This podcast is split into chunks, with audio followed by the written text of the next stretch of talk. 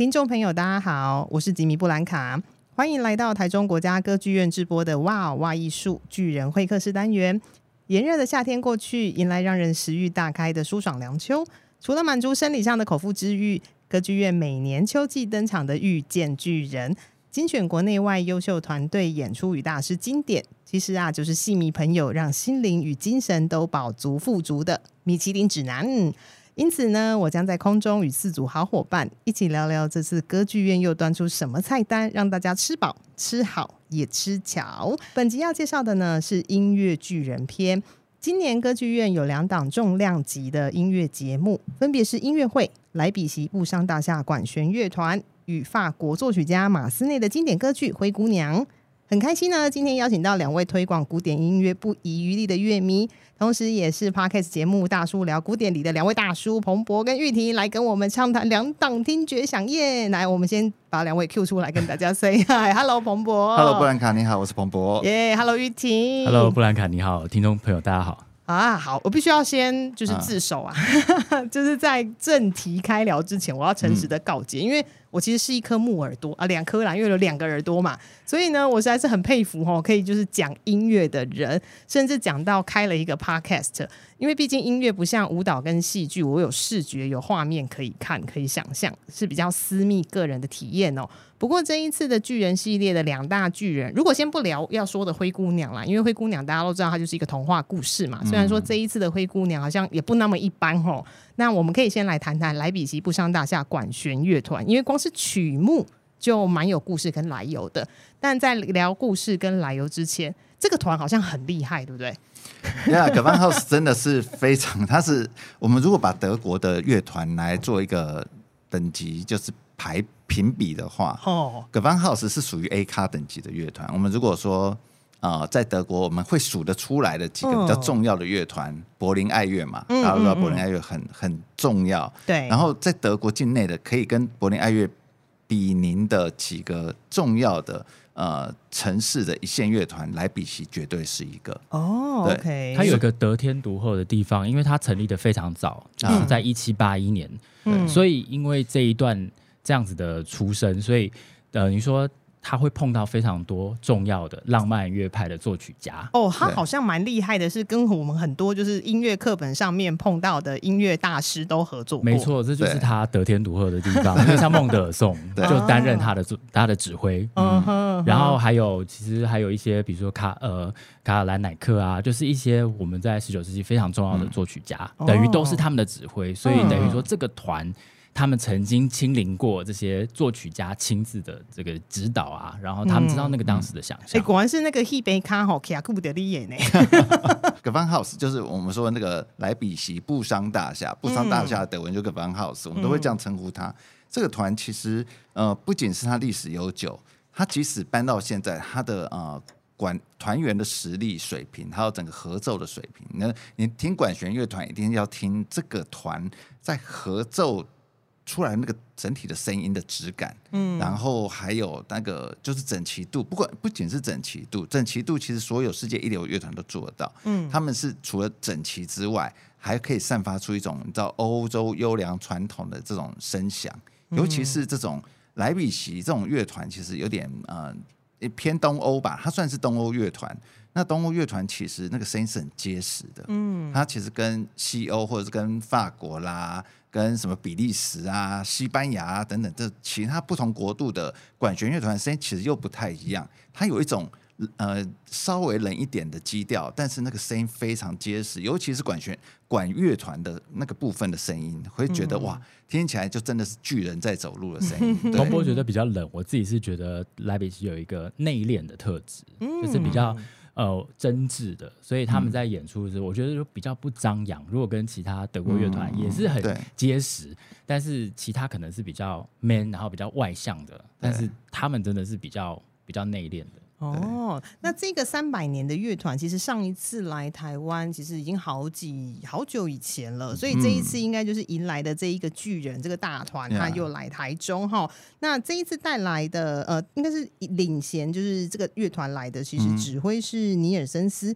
他好像也是一个还蛮特别，而且算是一个年轻的指挥吧。尼尔森斯应该是岁对十九，应该是中生代里面的第一把交椅了吧？哎呀，对，因为他现在手上有两个管弦乐团，一个是 Boston 是在美国嘛，一个就是莱比锡，德国的莱比锡。那这两个团都是。该都是天团，对该国的 A 咖级的乐团，哇，他就占了两个，对，对，一个指挥占两个位置，其实说真的非常的有势力，可以这么讲吧？哦、因为这两个团都很厉害，然后的确也在他手上，尤其是最近这几年有很多呃精彩的录音。对，我可以跟大家介绍一下他当时怎么样发迹的。哎呀，因为呢，他是拉脱维亚人，他最早是在拉脱维亚国家歌剧院的乐团担任小号手。那有一次呢，指挥大师杨颂斯，他呢带着他的乐团奥斯陆爱乐来到了就是拉脱维亚演出，在里加，嗯、就就突然那个团员有事，就是有出了状况，嗯、所以其实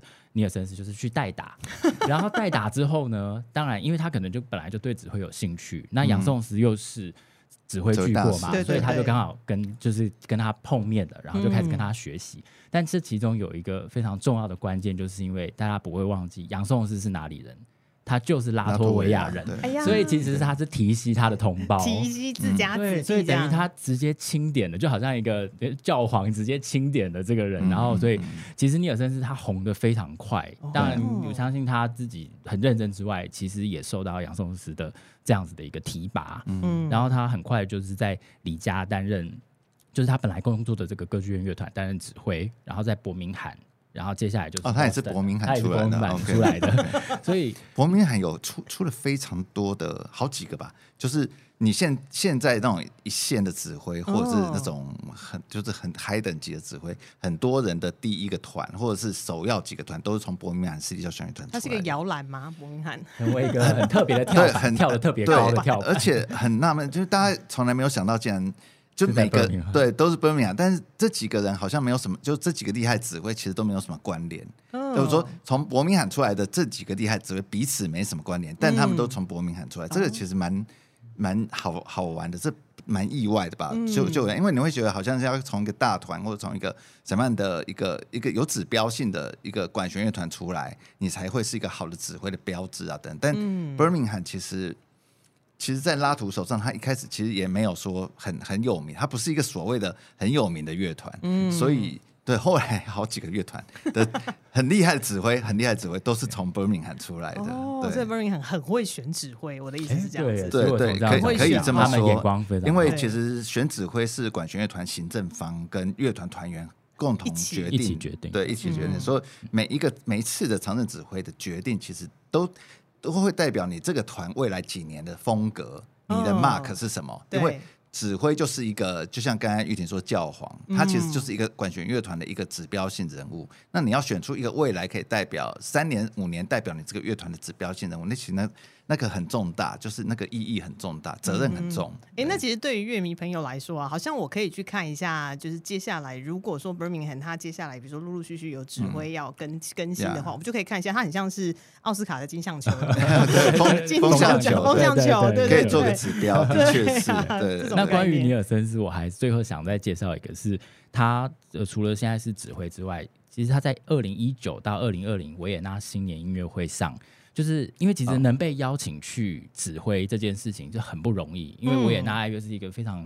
高傲的乐团，就是那个新年音乐会啊，就是被等于被他们点到这个指挥，就是当然是很很重要的这样。那那一年他自己在其中的一首曲子叫做马车夫 Galop，这个加洛普舞曲当中，他演奏小号独奏。所以他是第一个自己指挥，他又演奏那个小号独奏的，而且吹得非常好。嗯、也就是他已经指挥这么多年，他小号的能力其实还是非常棒。嗯，所以我就觉得说，其实尼尔森斯他的特质。就是他是一个很有活力的人。如果你大家可以去网络上搜寻这个影片，因为是特别我把它剪出来很红的。因为一方面他吹得很好，一方面他很能够 inspire，他很能够启发或者是说带动乐团的那种活力。这样子，所以我觉得这是他给我很强烈的一个感受。嗯哼。那刚讲了这么多啊，我们要来进到这一次，就是莱比锡布商大厦跟尼尔森斯，他要带给台中的听众的曲目安排。哎、嗯嗯，其实这个曲目安排，我想先问问看两位，看到，因为通常音乐会的曲目安排，好像也可以看得出乐团的野心，跟他这一次想要带给当地的听众什么样的感受。对，那这一次的曲目安排蛮特别的，是华格纳歌剧《崔斯坦与伊索德》的前奏曲。加爱之死，嗯，然后另外一个呢是布鲁克纳的 D 小调第九号交响曲。两位对这个曲目安排怎么看待？这根本就是音响迷的天堂，对吧？就是这种曲目就是要来震耳欲聋的，就是 就是你去看那个 Oppenheimer 那个电影的，那个那个 Hans Zimmer 的那个配乐，就是一直在震撼着你，就推着剧情、嗯。这两套曲目就是这样的作品，哦、所以呃非常。我觉得，如果你是对管弦有兴趣的人，基本上没什么好挑剔。而且，我觉得，呃，台中歌剧院的大剧院端出这套曲目有个优势，就是，嗯，布鲁克纳第九号啊，因为在就是呃，Gewand House 这次来台湾的巡回，北中南三个场馆里面，嗯，好像唯一只有在大剧院有演这个呃布鲁克纳的第九号而已嘛，其他台北跟高雄是没有这套曲目的。嗯哼，那你知道，其实啊，Gewand House。对布鲁克纳的交响曲琢磨之神，真的是我觉得应该是当代乐团的。你你如果说他是第二，没人敢说第一。对，我想还是有人敢偷偷的说自己有比他好一点，但不会很斩钉截铁的说，我做布鲁克纳可以做的比莱比锡还好。应该没有这样的乐团，或者是敢这么这么。斩钉截铁说出这句话来，因为上次 Gewand House 来台湾的时候是二零一七年吧，对不对？我记得，嗯，呃、那时候来台的指挥是 Bronstedt，就是是一位现在已经九十六岁的指挥了，九六还九七了，嗯嗯，嗯，就他已经快一百岁的指挥。那时候来台湾的时候，他已经也是九十岁出头这样子，所以，嗯，那时候一个九十岁指挥来指莱比锡乐团，然后指布鲁克纳第七号交响曲，我。印象是那时候在台北国家音乐厅，那是我这辈子应该说是听布鲁克纳，或者说听现场的管弦乐最最最难忘的一次，对之一，我觉得一一定是之一，就是说他一定在我的那个人生名单可以对可以放前几名的，因为那个声音之醇厚，然后又加上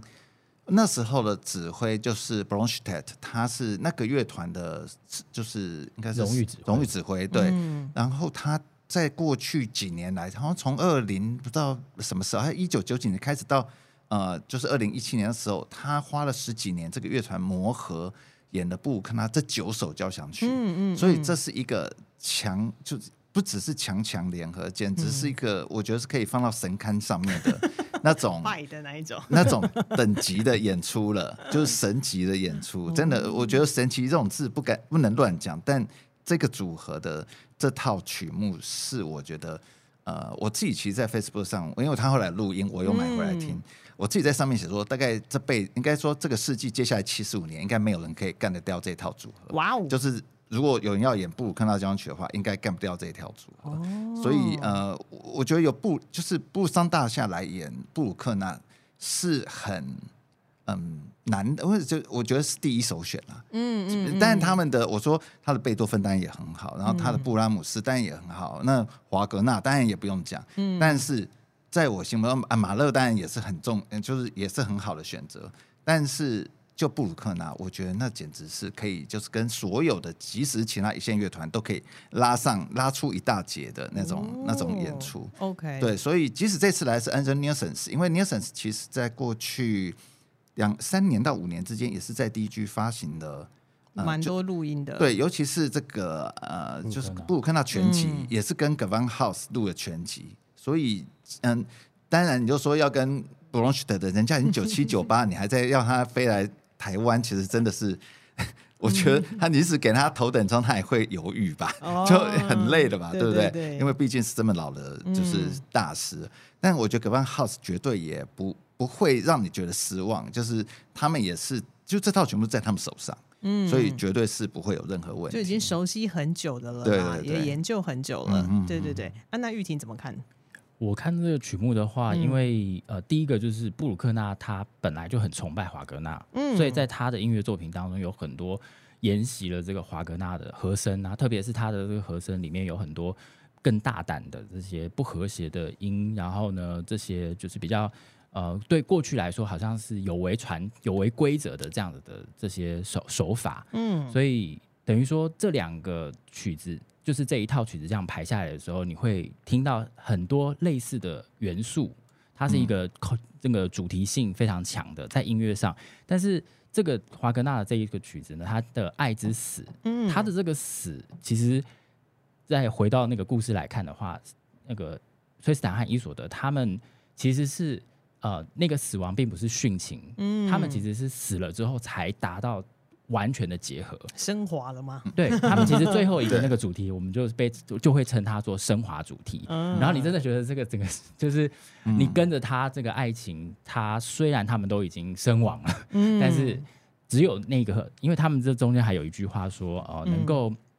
呃阻挡我的哦，就是阻挡死亡能够消灭的，只有阻挡我永远爱你的那些事物罢了。所以这句话有点绕口，意思就是说，呃，就是死亡。呃，也不会消灭我永远对你无尽的爱，这样子。所以整个曲子这个等于说，这个死亡是有一个特别的意义的。但是布鲁克纳这首也是他生命当中最后的一个作品，而且没有写完啊，所以这里面他的死亡又跟这个死亡会形成一个很特别的对照，因为好像是有点。呃，他的声音是从华格纳的这个语汇里面出来的，嗯、但是他对于死亡这个诠释是会呈现两种的看法。哦，OK，那我想要帮就是一般可能比较少听古典音乐的听众朋友问，因为我自己也很想问，因为那个时候在看曲目的时候是说，哎、欸，他是华格纳的歌剧《崔斯坦与伊索德》的前奏曲，就第一首歌嘛，嗯，跟《爱之死》啊，它是最后一首歌。这套曲目其实是在音乐会上面很常出现一起演出的曲目吗？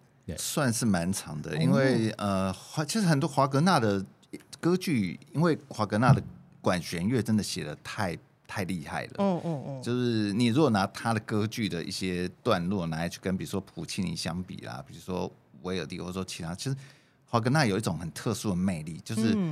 你即使去掉唱的部分，他的管弦乐。还是很厉害，也也可以就是镇得住，就是也也是所有乐团很头痛的东西啊，应该这么说。哦，对，因为他所要求的，不管是和声上面的，就是进行啊，或者说整个音乐的行行行进的驱动力等等，嗯，很多东西其实对乐团来讲是很具，嗯，尤其对很多指挥来讲是具哲理的，嗯，它不是一个纯粹戏剧的抒发而已，它其实尤其在音乐的结构堆叠上面，它其实有一种。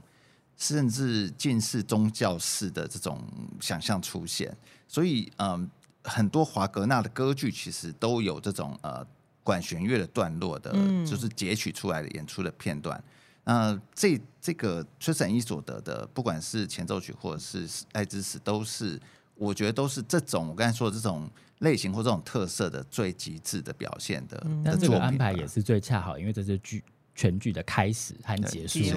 对，所以刚好这两个等于这个前奏曲就带让大家进入一个很纠结的状态。嗯、因为如果回回忆一下那个故事，就是呃，这个康沃尔的崔斯坦，嗯、他呃因为杀掉了伊索德的爱尔兰的这个进贡的这个武士，嗯，那这个武士又恰好是伊索德的未婚夫，所以。他们在打斗的过程当中，他把对方给杀死了，但是他自己也受伤了。嗯、就他后来他漂洋在这个海上的时候，被伊索德救起救起来，然后伊索德在一无所知他的身份的时候，他就为他疗伤嘛，嗯、救他。然后疗伤的时候，他其实最后，但是他其实有后来发现说，这就是杀他未婚夫的人，嗯、因为从那个剩下的那个利刃里面，但是最后是伊索德看见了呃崔斯坦呃他。眼神当中那种深邃的悲伤，所以他不忍心下手，嗯、所以这个凝视这件事情是这个贯穿这这部剧非常重要的，就出现在前奏曲，嗯、所以有一个呃很长的，有一个哒哒滴滴的，有一个这样子的大跳下来，就是很婉转、很迂回的这个。嗯就是我们一般会讲到前面有一个渴望的动机，这个爱的，就是一直呃不断不断的渴望。但是这个下来的这个前卷的，然后而且那种缠绵悱恻的这个、嗯、这个主题，它会呃就是凝视的这个动机，它会一直不断出现。那这个动机在最后爱之死的时候，会变成一个平衡的，它它不会只有。呃，下去这个动作，它是叮噔噔叮，它是会变成一个平衡的状态，所以这样演过去的时候，其实是你会跟着华格纳设计的那个音符，你自己的心情也会被抚平的感觉，哦，被疗愈这样子，会被疗愈。对，然后我发现觉得是会被调动的，啊、真的吗？因为华格纳的音乐其实非常，当然他如果你要跟他同，不是他晚一点的那个另外一个德奥的作曲家，就理查斯特劳斯比，他没有这么感感官，嗯，但他还是很感官，嗯，就是他的音乐本质对我来讲，我说华格纳啦，嗯，音乐本质其实有蛮浓厚的，对我来讲是感官的成分，嗯，所以在他音乐。就比如，比如说刚才那故事好了，那故事刚才你有偷笑一声，笑了一下，对，对。对你光是听那剧故事的剧，你就觉得莫名其妙，这群人哪三是的，就很很投入哎、欸，我知道你很投入，所以我才刚才不敢插话，就是非常的怎么讲，就觉得天哪，这根本就是一个就肥皂剧啊，就是非常肥皂剧的这种，爱上了一个不该爱的人、啊，对，就是、嗯、然后他们就是我觉得华哥那就是可以在这种剧情里面去放入这种非常呃。就是非常严肃，然后非常呃，我还是讲回刚才那宗教性，就是在这种爱情的这种铺陈，这种爱情的刚才说什么可得不可得什么之类这种，然后心里后悔或什么的，它可以再铺陈一些让你觉得有宗教性的东西在里面。那那个东西是我觉得在你聆听的时候，那是跟其他的作曲家在写歌剧的时候，比如说你听威尔第的什么茶花女，就不可能听到这些东西。对，在华格纳歌剧里面，就是觉得有一种。好的，对，也是抚平，就是会有一种沉静，但其实你知道是暗涛汹涌的，对，但其实表面是非常哦，所以我们可以从他的乐，就是乐音，它的音符当中就可以感觉到那个人性的那些纠结，就是你刚刚说是很感官的，那我、嗯、你说很感官，我就会想到啊，他其实是很情欲的，他把人的对呃情感啊，或者是我非常情欲啊，对，非常情欲，就是都一直就是吊在那边，然后你可能就是没有要放下，因为就是很纠结嘛，想爱爱不到，他又是我的仇人，我爱该爱不该爱的这种状况。哦，OK OK，那刚刚就是讲了，就是包含华格纳还有布鲁克纳的这两个作品。那因为刚刚也特别提到说，因为布鲁克纳第九他其实并没有写完，嗯，所以你的确是可以从他这套曲目的安排中，你发现，哎，华格纳和呃崔斯坦与罗德的爱之死到死亡，然后还有布鲁克纳第九，可以彼此之间找到一个类似像互动的一个。互文的一个概念啦，对对对啊对啊对啊。那除了呃刚刚说的音乐巨人啦，就是除了莱比锡不伤大厦的曲目之外，更正巧，因为刚刚我们说华格纳跟布鲁克纳，其实他们两个的时期好像差不太差不了多少，就是一个刚好一个前一个后，呃、对，没有差，大概差个十，对，几乎没什么差，十几岁。哦，OK，那我们接下来刚好要介绍的这一个作品。其实好像再比他们晚一点点，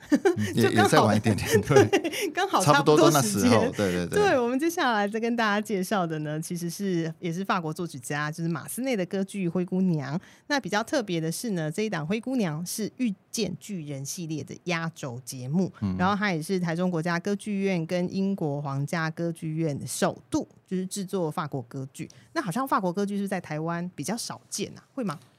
对，呃，过去是蛮少见的，但今年不知道为什么，就是 也没有。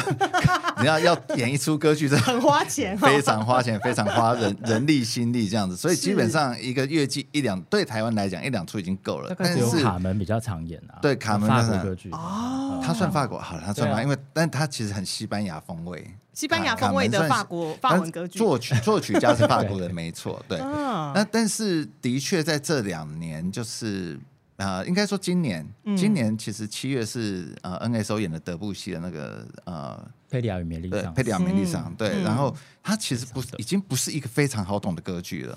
它它是一个很，它不太算是个 不也不能说不太算是歌剧，它是歌剧，嗯、但是它它应该是一出歌剧革命吧，对我来讲，它打散了很多东西，就是、哦、呃，比如说我们，比如说我们呃怎怎么讲，以前学唐诗啊、宋词啊，会有一些很。呃，严厉的格律在里面嘛，嗯，他就突然在一个点，突然把这所有的规律全部打散掉了，嗯，然后变得很细碎，变得很虚无缥缈，所有的东西，然后唱不像在唱，说不像在说，你就觉得你不知道在听什么，然后就哎呦结束了，嗯，他其实有点德布西的音乐，其实就是因为都在这个 circle 里面，他也在华格纳这个时代，他是跟他是对于华格纳的一种反动。哎呀，华华格纳把那种结构东西做到非常极致，极致嗯、然后德布西就是有一种我就是不要这个东西，因为我已经做不过他了。嗯，身为一个法国的作曲家，其实很难。我我们刚才讲德国乐团厉害就厉害在他那个铜管那个结实的声音，那种结构的东西、交响化的声音，嗯、你再怎么玩你也玩不过德布西，呃，玩不过华格纳了。格纳所以德布西干脆就就是往回走，我天花板太高了啦，我自己去创造我自己的天花板，对，创造自己的世界，所以他等于是开启了一个革命，所以德布西是比较做的比较彻底一点，嗯，那但其他的法国作曲家其实也他他们同其实他他们都学过这些东西，就是说从。他们都是学过这些什么和声啊，什么就是学过这些很德奥的东西，但是他们要怎么找到自己的出路？其实很多时候，他们有意无意的都在避开一些，就是德奥给他们的一些枷锁。嗯，对。其实你讲到这个，因为德布西他是很创新的，但是恰好其实马斯奈相对来说是就是被大家认为是保守的，保守的，对。所以其实他就是在这个大家要。不断改革，但当然也关系到一八七零年这个普法战争结，就是打法国战败了，所以他们希望透过以文化艺术来重振他们的这个文化精神。所以等于这个马斯奈的这个作品其实是蛮复古的，他他的那个和声啊，其实还是很多都非常华格纳，就是这些半音的处理啊。但是它有一个很特别的地方，就是它里面用到的是法国在巴洛克时期，比如说像是卢利的。当时的这种皇宫、皇室里面的这种音乐，嗯嗯嗯、但是它它不是原封不动把复古把它用回来，它是这个复古，然后又加一点变形，所以其实可以用一个音乐的这个描绘来来说它的这一首曲子的一个风格，就是所谓的新古典主义，嗯、就是说把这个嗯，好像过去的这个作品，但是他用他加入了一些呃奇怪的乐器，或者是说呢，他再加入这个奇怪的长度，创造一个新的。就看起来好像是以前的那个外形，但是听起来很不一样。嗯、举一个最简单的例子，就是这里面有非常多的这个这个 trill 叫做颤音，就是会有听到噔噔噔噔噔发抖的那个颤音，对对对，发抖的那个颤音。嗯、那一般来说，在巴洛克的作品当中，最后在他这个结尾呢，大概顶多一两拍好了，嗯、但是他会故意加到四拍，就一整个小节都在那边噔噔噔就发抖，他就是故意的，他就会创造一种。去啊，好像在嘲讽那个当时的，或者是说有点戏谑的感觉。嗯，所以这里面其实是用到很多复古的这样子的一种乐感。对，其实因为刚才讲德布西，我我其实想要点出的是，德布西在做这种歌剧革命的同时，他其实敬仰的对象，你如果看他一些钢琴作品，他其实针对呃不是，比如说纪念的对象，比如说库普兰，比如说拉摩。嗯比如说，对独独立是没写，反正，但我的意思就是说，也是往两百一两百年前的那些法国的先辈们，嗯，他们的那个文化象征的 icon，他们其实。对，大家都是读那个就是德奥的那些系统出来，但是直接要跳过去，对，他们直接跳过那一块，直接回到他们其实他们的黄金年代，对他们自己的黄金年代。哦、所以其实这是一个我觉得法国作曲家在那时候都在面对的课题，他们的音乐到底要走向何方？OK OK，还在找，就是在找那个方向。那因为已经。德奥的已经有一股很大很大的天花板在那里突破了，对，所以他们就往回再去找他们的过去的可能性就对了。嗯、那因为其实我看到《灰姑娘》这个作品的时候，因为我自己呃也有在看其他的戏剧作品，然后我就会发现，哎、欸，好像歌剧院这几年特别爱童话系列。对啊，因为因为我上次我们有去看那个就是呃 h a m b e r d i n k 的那个糖果屋嘛，嗯、对，哦、我那时候看完我就直接想说。这效果很好啊！其实 你直接就把它就延伸成定目剧就好了。就是你，因为这是歌剧，因为比如说呃，比如说在呃香榭丽舍歌剧院好了，嗯、每年年底都会演《天鹅湖》哦。对，他每年的不止一个礼拜吧，年底的十二月下旬开始之后到。呃，圣诞节，然后到跨年之后的，还是还是胡桃钳？胡桃胡桃钳，胡桃钳，天鹅湖也有啊。哎，天鹅湖是俄罗斯啊。其他的对会演胡桃钳，就就是那几个这几部啦，就是一直在轮就对了。那其实那就是一个很固定的，就是说每年在那个时候就大概都在呃会把这个这一套又搬出来演。哦，就是那种佳节就会有。对，因为他看不腻的，而且他也很欢乐这样子，所以他很适合那个时节。那我觉得呃。那个 Humperdinck 的这个糖果屋也是这种味道的曲子，所以其实它很适合中剧，就是说呃台中歌剧院来做这样，把它当定目剧来演。哦，所以我我觉得他们真的是在这种童话故事的歌剧、童话故事为底的歌剧里面吃到甜头了，就是它的确是一个很很讨喜的，对，很讨喜的 一个形式，所以。你你在整个歌剧的历史里面再去找还有哪些歌剧童话呢？嗯、那当然就是那个灰姑娘了。哦、对，灰姑娘就是另外一个非常反正你看过剧情吧？剧情就是你知道的那那个剧情，那你看到 没有改动，像罗西你就改动很多。对，那马斯奈这个就是南瓜马车你也看得到，然后玻璃鞋你可能也看得到，反正神仙教母也有，对，神仙反正都有。然后你就觉得，对，这就是我们认识的那个灰姑娘的歌剧，就是呃童话故事，然后连故事几乎都一模一样。嗯，对，所以你你会有一种很熟悉的感觉，你其实也不用担心说。哎，你就不用去担心说啊，这个音乐我听不懂啊，嗯、然后什么马斯奈是谁啊？然后谁唱什么角色我哪知道？就是就是不用去担心这种，因为故事都是你根本从小到大都知道的故事。哦，所以其实你甚至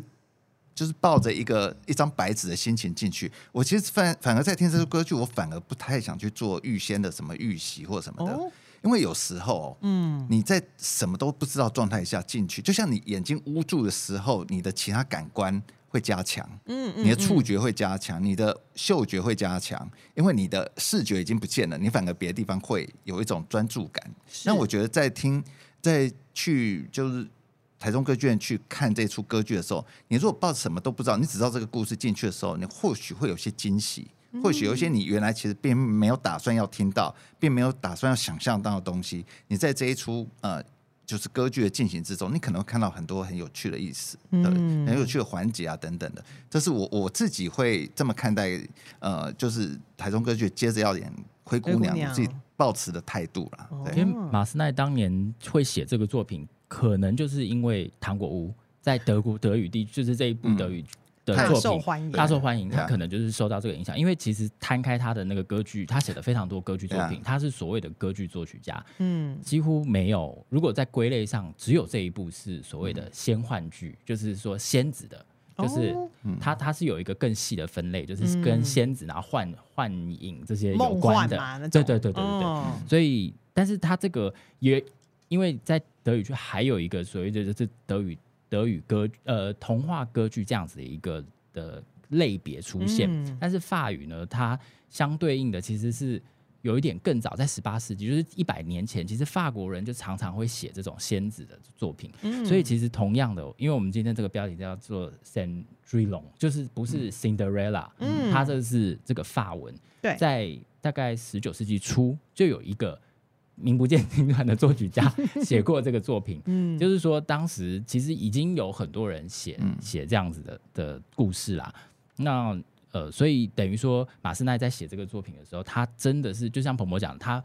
会写得非常亲民。他因为这是他很少数写这个童话，他其他都写那种写实的，就是那很悲悲情的，然后很其实蛮蛮苦的这样子。就歌剧院的大歌剧的大众都是这种很芭乐的撒狗血，对洒狗血的。那这一部他真的放入了跟我除了说有古代的这个音音乐的效果之外，他有有一些是说话的，就是所谓的呃纯粹的口白。然后这些音乐的其实乐剧都相较其他他其他的作品来说都比较简短。所以其实很容易朗朗上口。嗯哼，那我会很推荐大家听，因为它只有有四幕嘛。嗯，像是神仙教母，她变把变出那个衣服的那一段，在第一幕哦，那个那个曲子叫做就是叫做制制作制作布料这样子，然后就有得得得得，就是有那个很短很短的这个得得得得这样子不断的，那好像在挥魔杖，对，它挥魔杖，而且你会感觉到就是一片一片的布。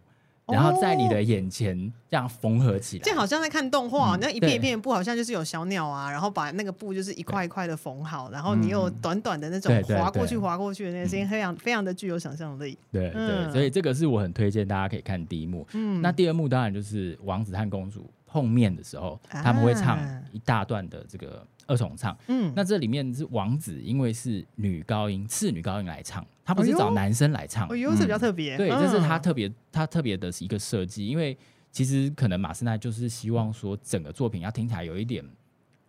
有一点异国的，有一点遥远的感觉，要跳脱大家的想象，所以在第二幕其实他就有用了一些很少见的乐器。像是什么，可能大家都没看过什么鲁特琴啊，然后呢，呃，柔音古古代的乐器，对，柔音中提琴。但是现代现代演出好，可能不会用这个古乐，但是他当时是有这样子的想法，嗯，所以呃，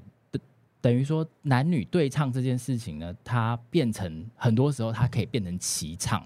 嗯，所以它本来只是一个和重奏这样子，那因为男生和女生他音域有有区别嘛。但是因为他两个都是次女高音或者是女高音来演出的话，嗯、所以他可以唱到同样的，他是真的合而为一了。这样，哎呀，琴瑟和鸣就在这个时候，对对对对。对，特别是在第三幕的第三幕，他们是在，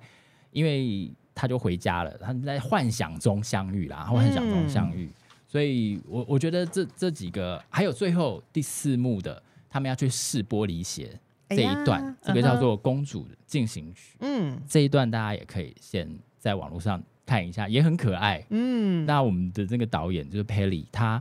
因为他其实是设计服装的哦，对，他的服装设计很很其实很高级，就是 就是我一直觉得这档演出啊，如果他有一个小小的副标，我会把它叫做是 Lauren Pelly，就是本季秋冬高级定制服系列。这样子，其实他的线条很简洁。我我自己看的话是觉得说他有把。以前就是法国的这种，比如说凡尔赛的这样子的这种服饰，然后但是他用现代的，就是简洁的线条把它表现出来，所以等于说这一段的每一个来试玻璃鞋的公主，她们都穿的衣服都不一样，嗯，然后就会嗯，嗯，就会有一种